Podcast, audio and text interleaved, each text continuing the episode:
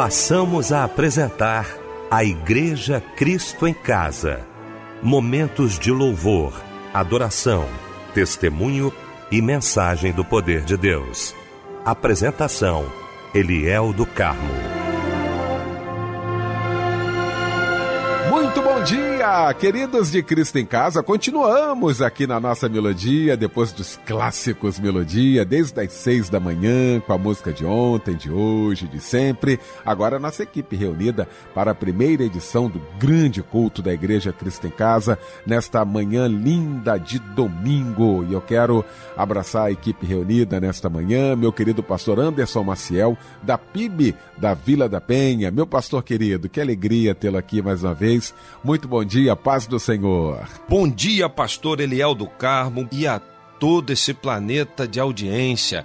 Que prazer estar com vocês aqui essa manhã. Bom dia também a todos os nossos ouvintes. Débora Lira, querida, muito bom, Débora, tê-la aqui. Muito bom dia, paz do Senhor, minha irmã. Olá, Eliel do Carmo, muito bom dia, paz do Senhor Jesus. Bom dia a todos os que estão ligados aqui no culto da Igreja Cristo em Casa. Bom dia, pastor Anderson Maciel. Vamos orar, vamos abrir então o nosso Cristo em Casa. Vamos orar todos juntos com o querido pastor Anderson Maciel.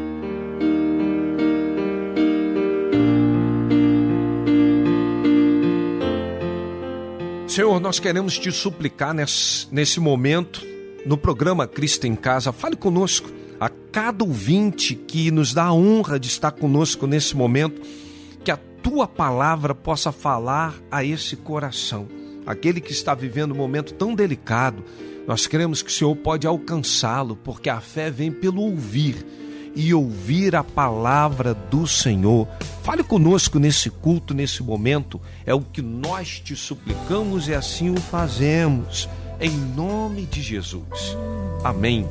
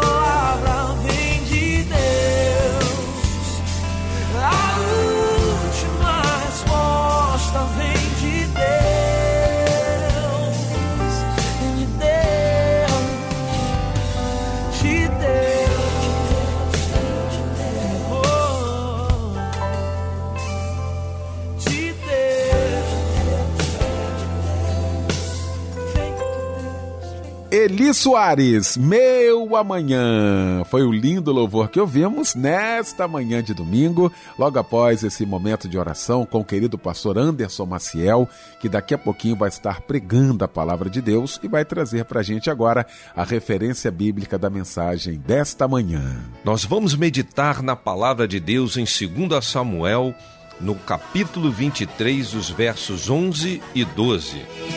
Queremos cantar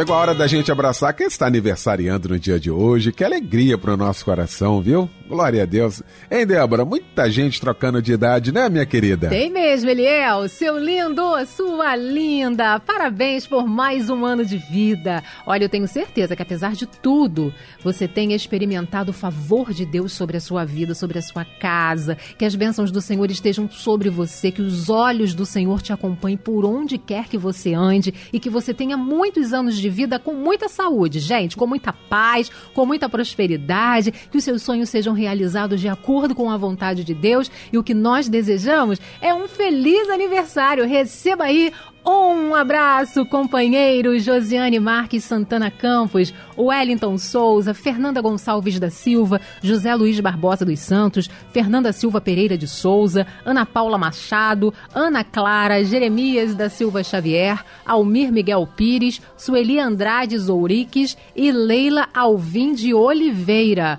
O versículo para sua meditação está em Salmos 116, 12. Que darei eu ao Senhor por todos os benefícios benefícios que me tem feito. Parabéns. Que coisa boa! Deus te abençoe muitos anos de vida, muitos anos de vida. Débora Lira já falou tudo. Quero só trazer aqui o abraço de toda a família Melodia, o abraço dele, que está sempre aqui de janeiro a janeiro, te abraçando com um abraço companheiro. Não está podendo nesse momento, né? Você sabe por quê, mas você está recebendo o abraço dele, do nosso mano querido, e este lindo louvor como forma de homenagem triste é despertar e ver no teu olhar, ver que é mentira o que dizias, saber que é o final. Que triste é ver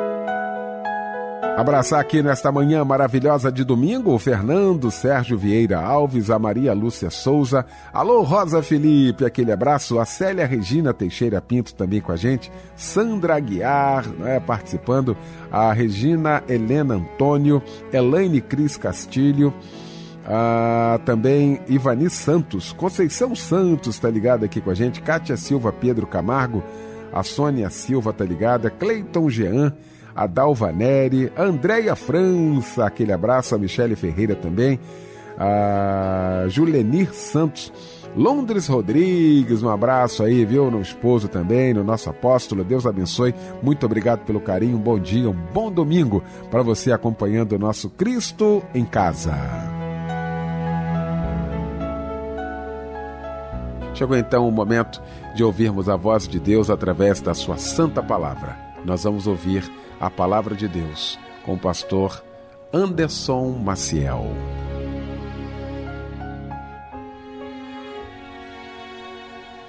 Segundo Samuel 23, versos 11 e 12, a palavra de Deus nos diz assim: Depois dele, Samar, filho de Agé e de Ará, os filisteus reuniram-se em Lei, onde havia uma plantação de lentilha. O exército de Israel fugiu dos filisteus, mas Samar tomou a posição no meio da plantação, defendeu-a e derrotou os filisteus.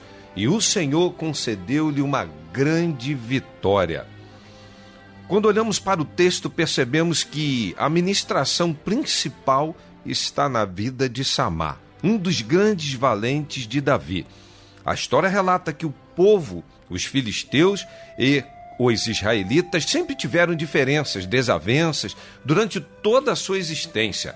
Era um povo que não se dava bem, até porque os filisteus eram uma pedra no caminho de Israel. Os filisteus era como aquele espinho na carne.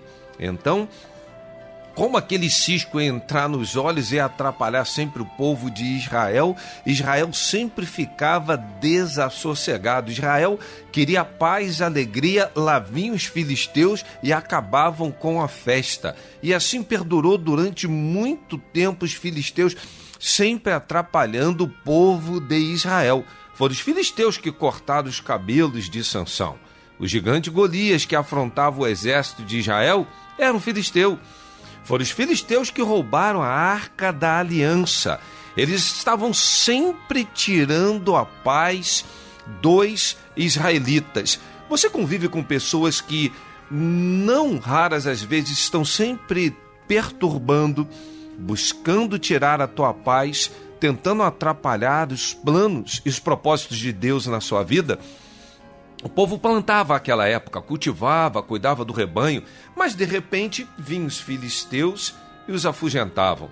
É muito decepcionante quando a gente tem um trabalho enorme de um plantio, quando a gente tem uma grande conquista na vida, quando a gente faz um esforço enorme para atingir, alcançar algo e chega alguém para afugentar, saquear e levar aquilo de mão beijada. E Samás coloca no meio dessa plantação. Enquanto Israel fugia, ele sozinho feriu todos os inimigos.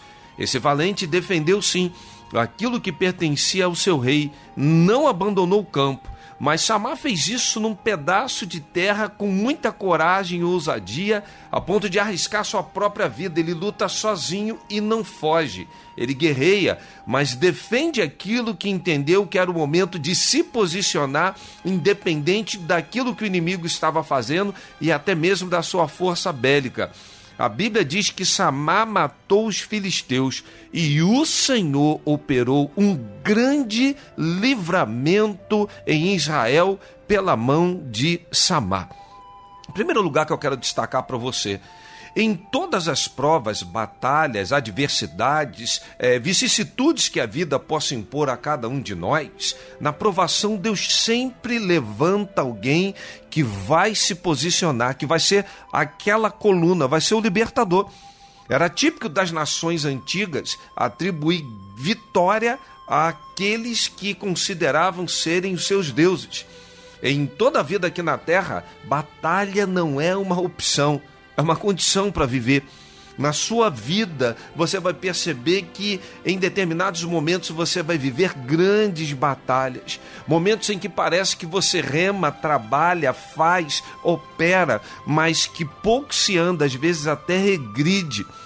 É um princípio que vai mostrar a cada um de nós que as adversidades hão de vir, pessoas tendem a sempre nos perseguir mas com o suor do rosto comeremos. Há um trabalho árduo a ser feito. E aquela vinha vinha sendo cada vez mais cultivada pelo povo de Israel. E todo labrador que vai trabalhar na terra, ele lança semente, ele de uma maneira muito tranquila vai tentar cultivar, vai tentar adornar, porque ele conta com o dia da colheita. E plantar na vida cristã não é uma opção é uma necessidade, até porque tudo que o homem semear, isso também ceifará. É muito ruim a gente plantar, arar o solo, e a gente se sacrificar, ter uma grande expectativa para aquele momento em que, enfim, teremos o prazer do fruto e ficar no quase, morrer na beira da praia, eu quase me formei na faculdade, eu quase tirei a minha certidão de habilitação, a carta para dirigir.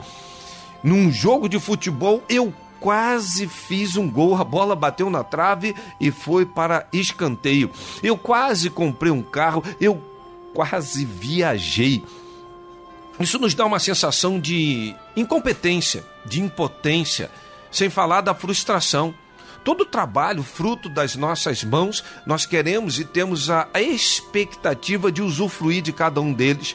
Ficar sem suplemento, ficar morrendo na beira da praia é muito angustiante. Ninguém sobrevive sem colheita, até porque a colheita é que te dá o descanso, a colheita que vai revigorar, a colheita que vai nos trazer a sensação de bem-estar e a convicção de que toda renúncia todo esforço, todo trabalho, todo tempo terapêutico há de se renovar quando é chegada a hora da ceifa, ou seja, tudo valeu a pena. Você precisa sim ter disposição para enfrentar as suas batalhas diante das lutas da vida. Quantas alternativas você tem? Duas. Primeiro, continuar a enfrentar. A segunda, desistir e viver uma vida de enfado. Não duvide, até porque o Senhor não quer que você desista daquilo que Ele tem confiado em Suas mãos.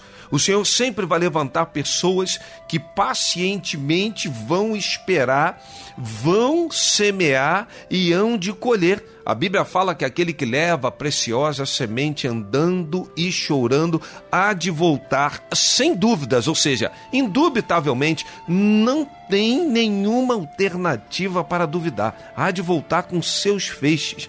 Agora, não cabe imediatismo. Até porque o homem planta, rega e no segundo momento ele vai colher. Defenda, defenda o que Deus te confiou.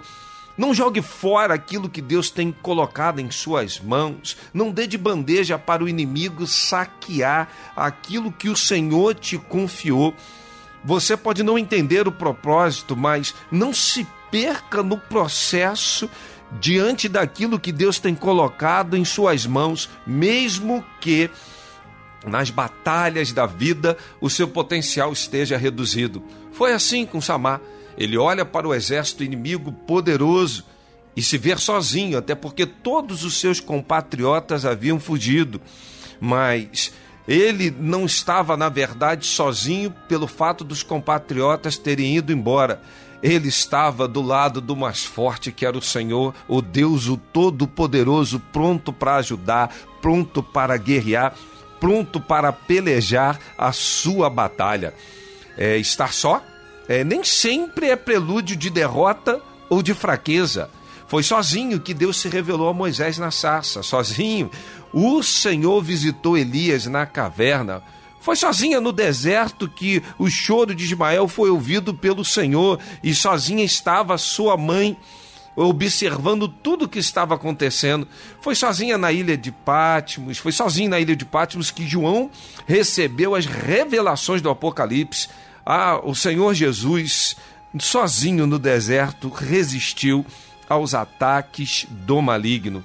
O inimigo não poupa esforço para atacar, mas é o tempo de defendermos as nossas posições e aquilo que o Senhor nos confiou. Nós estamos lutando, às vezes, para defender uma tese, para defender um partido político, para defender um time de futebol que tanto nos traz desgosto mas a gente está entregando de bandeja aquilo que o Senhor nos tem confiado e estamos perdendo o foco da verdadeira batalha espiritual que estamos imersos nela. Arruinamos às vezes as nossas vidas porque estamos lutando contra guerras erradas, pessoas erradas, com ferramentas erradas. E pior, desistimos ao ponto de ficarmos completamente cegos, observando o inimigo e não vendo a menor possibilidade de ir adiante. O povo de Deus é um povo que não desiste de luta. A gente fica às vezes tentando buscar um texto bíblico para justificar a derrota ou até mesmo a desistência. E o maior propósito do inimigo é colocar na nossa mente que não vai dar, não vai ter como, e a gente perde a linha do que deveremos fazer e a maneira de nos posicionarmos em meio ao grande livramento que o Senhor quer operar nas nossas vidas. Nas dificuldades, Deus levanta sempre grandes libertadores. Se não houvesse um dilúvio, não haveria um Noé. Se não houvesse uma esterilidade, não haveria Abraão. Se não houvesse injustiça, fome, não haveria José. Se não houvesse Egito, escravidão, não haveria um Moisés. Se não houvesse os filisteus, não haveria Sansão. Se não houvesse Golias, não haveria um Davi. Eu poderia ficar aqui narrando inúmeros outros casos, como os 400 anos de silêncio. Se não houvesse esses 400 anos de silêncio, não haveria a voz que clama num deserto que foi o João Batista. Há campos de lentilha esperando por você. E o Senhor te coloca neles para que você os defenda. Até porque, segundo momento, Deus é um especialista em reunir improváveis e fazer dar certo. Isso mesmo. Deus enxerga Davi apacentando ovelhas atrás de, de malhadas. E significa, diante de uma grande perspectiva, que ele era um improvável, até porque não era um homem de guerra, desprezado por sua família, desprezado por tudo e por todos, desprezado até pela sua esposa Mical, que consegue olhar e criticá-lo quando ele está entrando com a arca da aliança no seu território. Davi foi um homem desprezado, um improvável, mas o Senhor não o desprezou. O Senhor olha para Davi e fala: É um homem segundo o meu coração, é um homem que eu vou capacitar, é o homem que eu vou ungir. Eu não sei como é que você se vê diante das suas guerras. Porque Deus conta com você mesmo você se achando um improvável. Olhando para os filisteus, olhando o gigante para Davi, olhando para as adversidades como o povo de Israel olha para a terra que emana leite e mel e fala: olha, ali é terra de gigantes. A gente percebe às vezes que a gente se vê tão diminutos, tão pequeninos, e olha que Davi tinha já no seu currículo um leão e um urso. E ele fala: Pelas mãos do Senhor me livrou. E Davi agora junta todo um exército quando ele está em aperto. Lá em 1 Samuel 22, lá no verso de número 2, vai dizer que esses homens estavam endividados. Homem de espírito desgostoso. Ou seja, um exército improvável, com homem improvável. O Deus, o nosso Deus é o Deus dos improváveis. Exatamente isso. O Senhor coloca a cada um de nós em alguns campos de lentilha, onde você mesmo e todos ao seu redor podem dizer: é muito improvável que isso dê certo, mas dele é o querer e dele é o efetuar. O Senhor transforma o exército de Davi em grandes valentes, homens poderosos, soldados valorosos, de endividados, de homens que não tinham valor algum. O Senhor transforma essa coisa improvável numa grande probabilidade agora para dar certo. Exatamente isso Deus quer fazer na sua vida. Como foi com Jefté. Jefté desprezado pelos seus irmãos, chamado de filho de uma prostituta, e ele vai morar então em Tobi. Tobi quer dizer sarjeta. E ali se junta com homens que talvez não tivessem nenhuma boa reputação, mas foi com esse exército que então Jefté teve vitória lá em Ramote Gileade. O que o Senhor quer trazer para cada um de nós como verdade? Você às vezes pode dizer que as pessoas que estão ao seu redor têm um, um poder muito limitado para te ajudar. Pessoas desacreditadas, pessoas que talvez sejam difíceis até exercitar uma confiança. Mas o Senhor levanta gente boa para te apoiar. O Senhor levanta pessoas certas para te aconselhar. O Senhor sempre coloca gente ao teu lado para te sustentar. O Senhor se move na tua direção, sabe para quê? Para que você não desista das suas lutas, para que mesmo em meio a tantas improbabilidades, mediante tantas incertezas, você tenha a convicção que se Ele é por nós, quem será contra nós? Deus escolheu as coisas loucas deste mundo para confundir as sábias.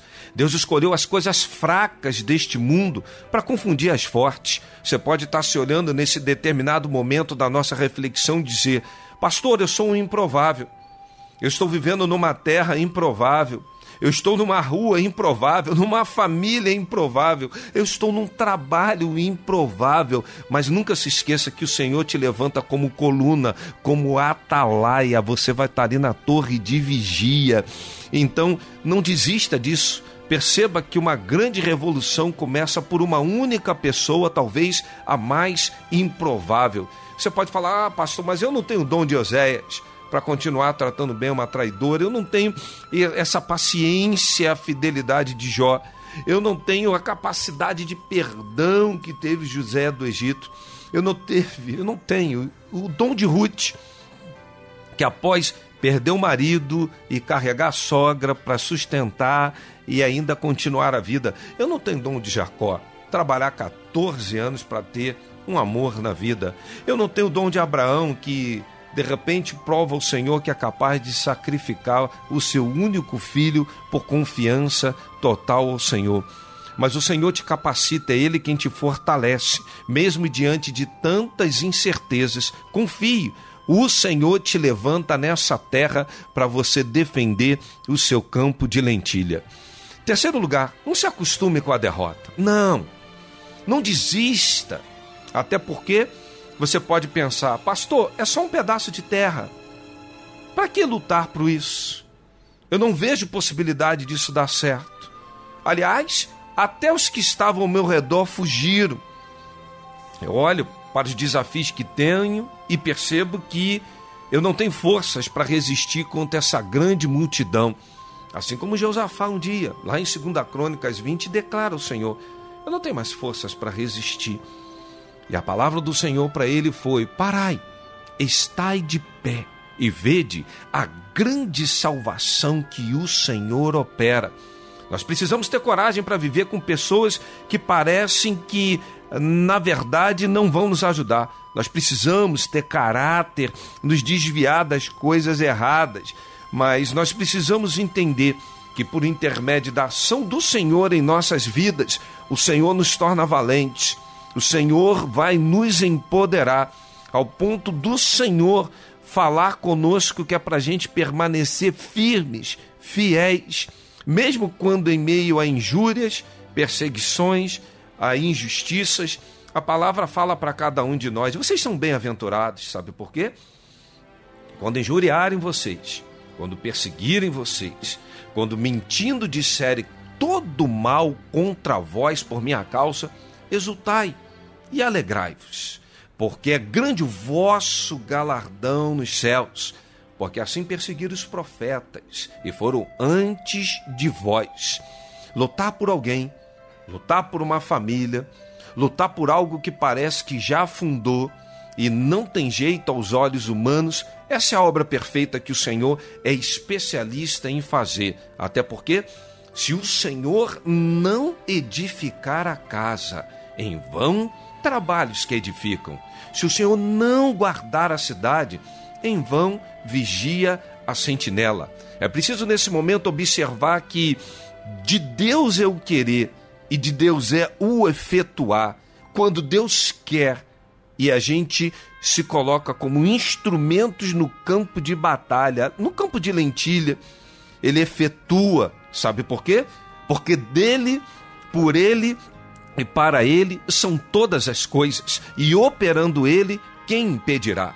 Não desista, não entregue os pontos, o inimigo quer que você se conforme com a derrota, mas o Senhor quer que você confie que é o guarda de Israel que estará à sua frente no seu campo de lentilha. Apesar de ser um grão tão pequeno, apesar de ser feito sopa desse grão de lentilha, Samar achou um desaforo o que os filisteus estavam fazendo. Sabe por quê? porque Samar tinha convicção de que aquilo que parecia ser irrelevante, Deus tinha o confiado. Ele não se conforma com a derrota, ele não se conforma com a desistência, ele não se conforma com os israelitas que estavam acostumados a fugir, acostumados a apanhar, acostumados a sempre arriar as armas. E às vezes, queridos, nós estamos arriando as armas para aquilo que não deveríamos. E nós estamos levantando armas e apontando para onde nós não deveríamos. As armas da nossa milícia não são carnais, mas sim poderosas em Deus para destruição de fortalezas. Você já, já se acostumou a largar de mão o seu campo de lentilha? Você está nesse momento observando que todas as vezes que o inimigo vem, ele saqueia e leva todo o fruto do trabalho e levando então sonhos e promessas de Deus na sua vida. Você não deveria se conformar com isso. Não se acostume com a derrota, não se acostume a entregar o jogo, não se acostume porque o Senhor é quem te capacita, o Senhor é que dá força ao cansado. O Senhor que multiplica a força de quem não tem nenhum vigor. O que nos leva a perder a capacidade de reação e de lutar é a nossa falta de confiança e dependência no Senhor. E aí a gente entra numa vida de rotina, de mesmice. E tem muita gente que se acostumou com desistir, entregar. Mas esse é o momento que você precisa reagir. Ah, pastor, mas eu, eu vivo uma vida estéril, improdutiva. Ana também passou por esse processo. E a Bíblia fala que ela orava incessantemente, sem desistir diante do Senhor, mesmo seu marido Eucana não compreendendo, mesmo o sacerdote Eli a julgando mal, mesmo dentro de casa, ela passando por toda a vergonha que então a, a, a sua companheira de casa fazia com ela. Ela não desiste. Dentro de casa, por Penina, pelo seu marido, pelo sacerdote, por tudo quanto Ana passou, uma convicção ela tinha. Esse campo de batalha, esse campo de lentilha, eu não vou desistir. E o Senhor concedeu tão somente maior rei, maior profeta e maior sacerdote de Israel o poder que a gente tem nessa manhã de observar que o Senhor não quer que desistamos, que continuemos a acreditar em sonhos, continuemos cada vez mais a batalhar por tudo que o Senhor nos confiou e a gente não deve desistir.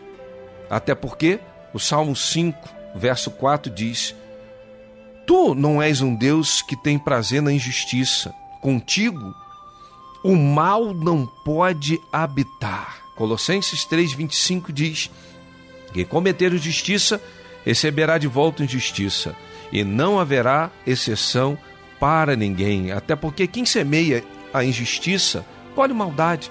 O castigo da arrogância será completo." Provérbios 22, 8. Não se acostume. Nosso Deus é um Deus de justiça. Nosso Deus é um Deus que guerreia a nossa causa. O Senhor só quer um posicionamento nosso, como Samar o fez. Agora, para ter a coragem de Samar, é preciso a gente se posicionar, não fugir. O que Deus quer é que você agora, nesse momento, tome uma posição com o Senhor, dizendo: Deus, eu não fujo, haja o que houver, eu permanecerei firmado.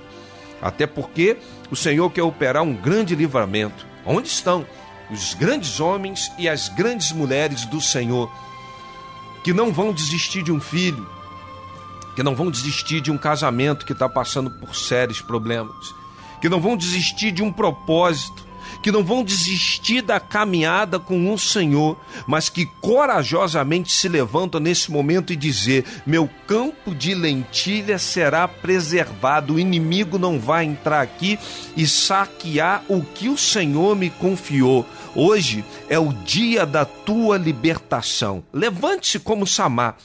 E pode ser que o Senhor Deus abençoe agora a sua casa e a sua vida com grande livramento. Até porque Josué falou: Eu e minha casa serviremos ao Senhor.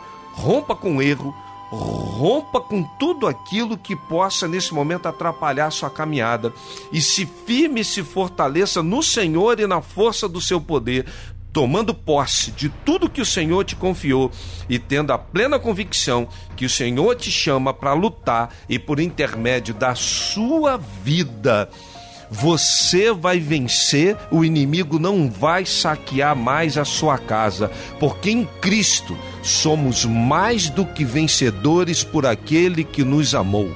Que para tudo isso, portanto, que o Senhor nos abençoe. Tem dias que o dia acorda estranho e angústia bate e não tem tamanho, dá vontade de chorar. Acalma, insista, se anima. São dias pra lutar.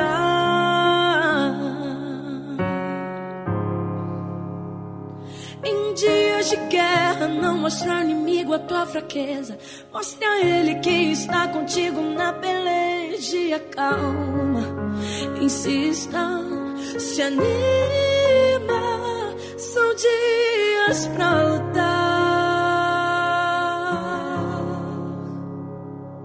Mas eu bem sei a matéria-prima que eu te formei.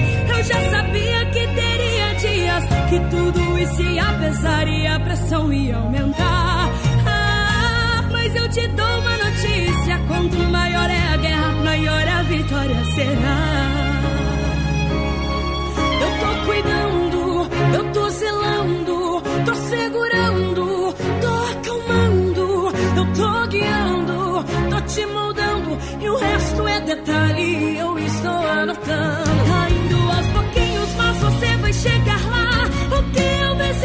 vencedor sem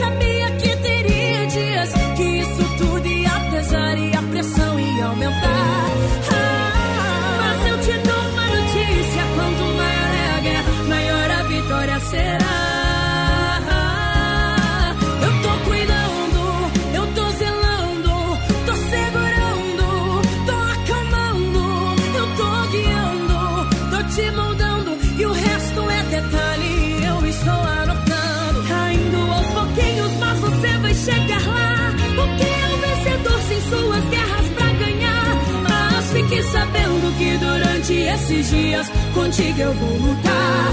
Ah, mas fique sabendo que durante esses dias você pode confiar. Ah, e vai pro campo de batalha. Eu estou na retaguarda, pode ir que eu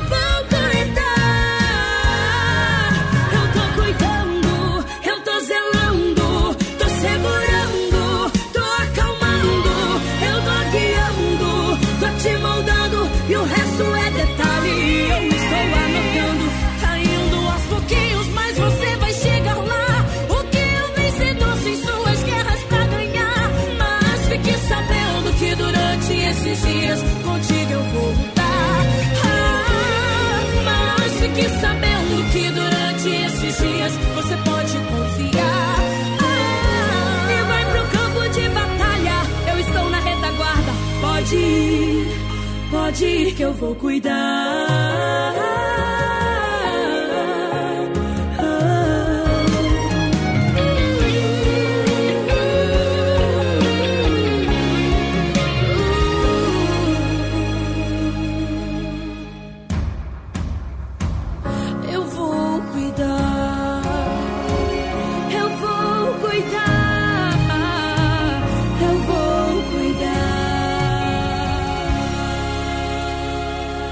Com este lindo louvor, nós estamos agradecendo a Deus, viu, pela oportunidade de termos ouvido a sua voz nesta manhã maravilhosa de domingo. Meu pastor querido Anderson Maciel, meu irmão, muito obrigado mais uma vez pela participação aqui com a gente. Somos alimentados, viu, nesta manhã. Muito obrigado.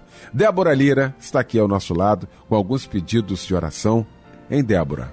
Ele é, olha o que a palavra de Deus vai dizer: clama a mim e responder-te-ei, e anunciar-te-ei coisas grandes e firmes que não sabes. Então nós vamos orar, nós vamos clamar e o Senhor irá nos responder. Nós cremos nisso. O irmão Vander, de Vila de Cava, Nova Iguaçu, pedindo oração por toda a família. O irmão Luiz Roberto, de Imbarier, Duque de Caxias, pede oração por sua saúde. O irmão Alins, de Rio Bonito, pede oração por seu sobrinho Valber, que está completando um ano esse mês. Parabéns. A irmã Patrícia, do Vale do Ipê, Belfor pedindo oração por sua família, por sua amiga Lucilene, que está muito doente e pede cura. E também pede oração por sua família. A irmã Ruth, de Coelho Neto, pedindo ajuda em oração para o seu casamento. O irmão Carlos Mendonça, de Jardim Metrópole, São João de Meriti, pede oração para sua esposa, Ana Lúcia Gonçalves Mendonça. A irmã Isabela pede oração para ela, para toda a sua família. E a irmã Jaqueline de Alche, Nova Iguaçu, pede oração para sua mãe, Dona Jandira, para os seus filhos Vinícius, Cassiane, Gabriel e para o seu marido Mário Augusto. E quem vai orar é o pastor Anderson Maciel.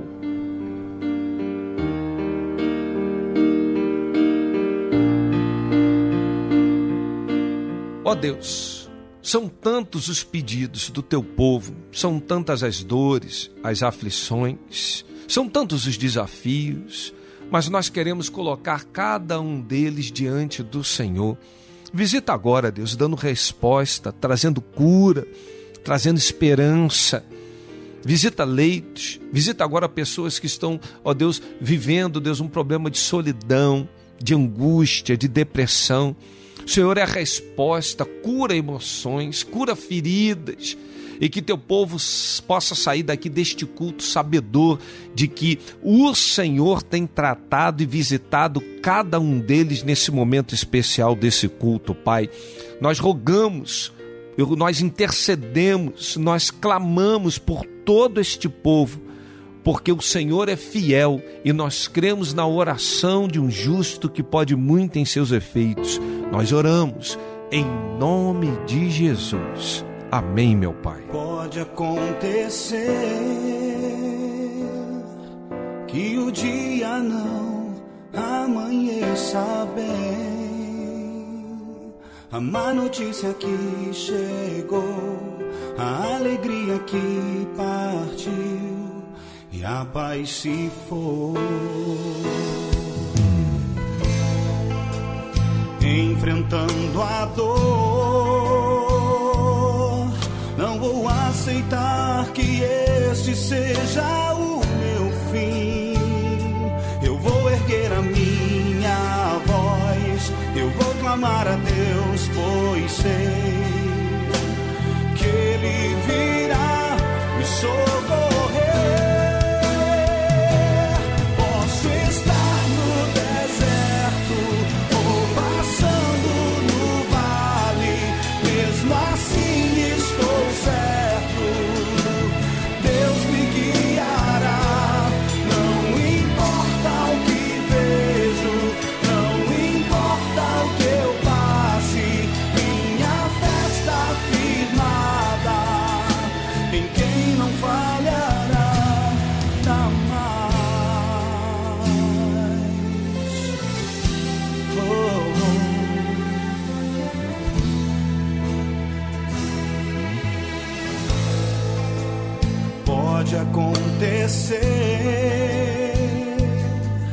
que o dia não amanheça bem a má notícia que chegou, a alegria que partiu e a paz se foi.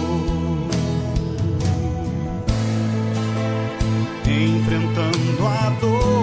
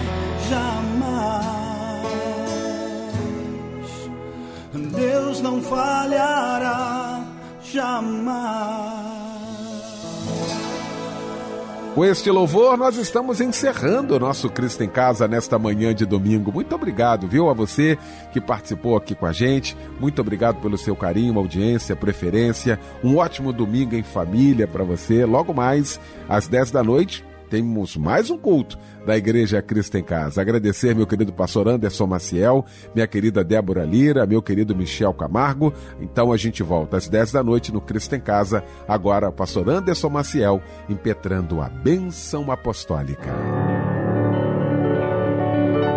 Que a graça de Jesus, que o amor de Deus, o nosso Pai, e a comunhão do seu divino e santo Espírito estejam com todos, agora e para todos sempre. Amém.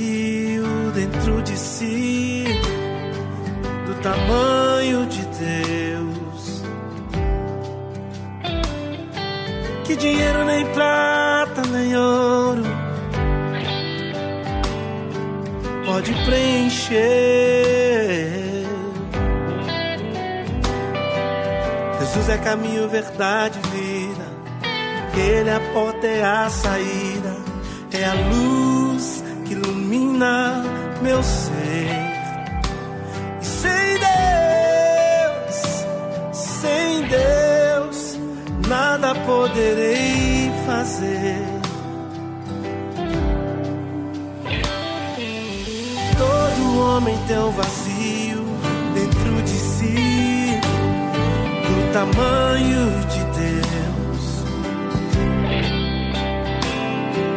que dinheiro nem prata nem ouro pode preencher. Jesus é caminho, verdade, vida. Ele é a porta, é a saída, é a luz na meu ser. Sem Deus, sem Deus, nada poderei fazer.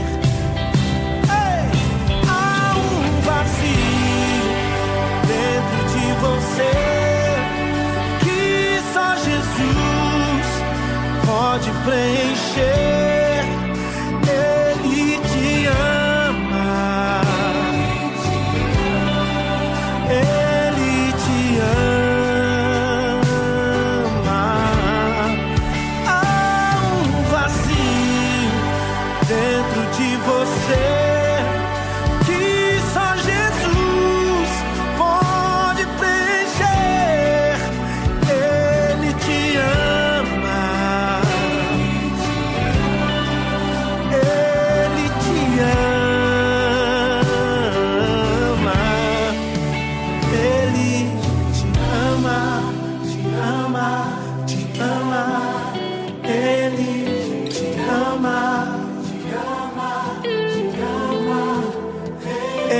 Te ama,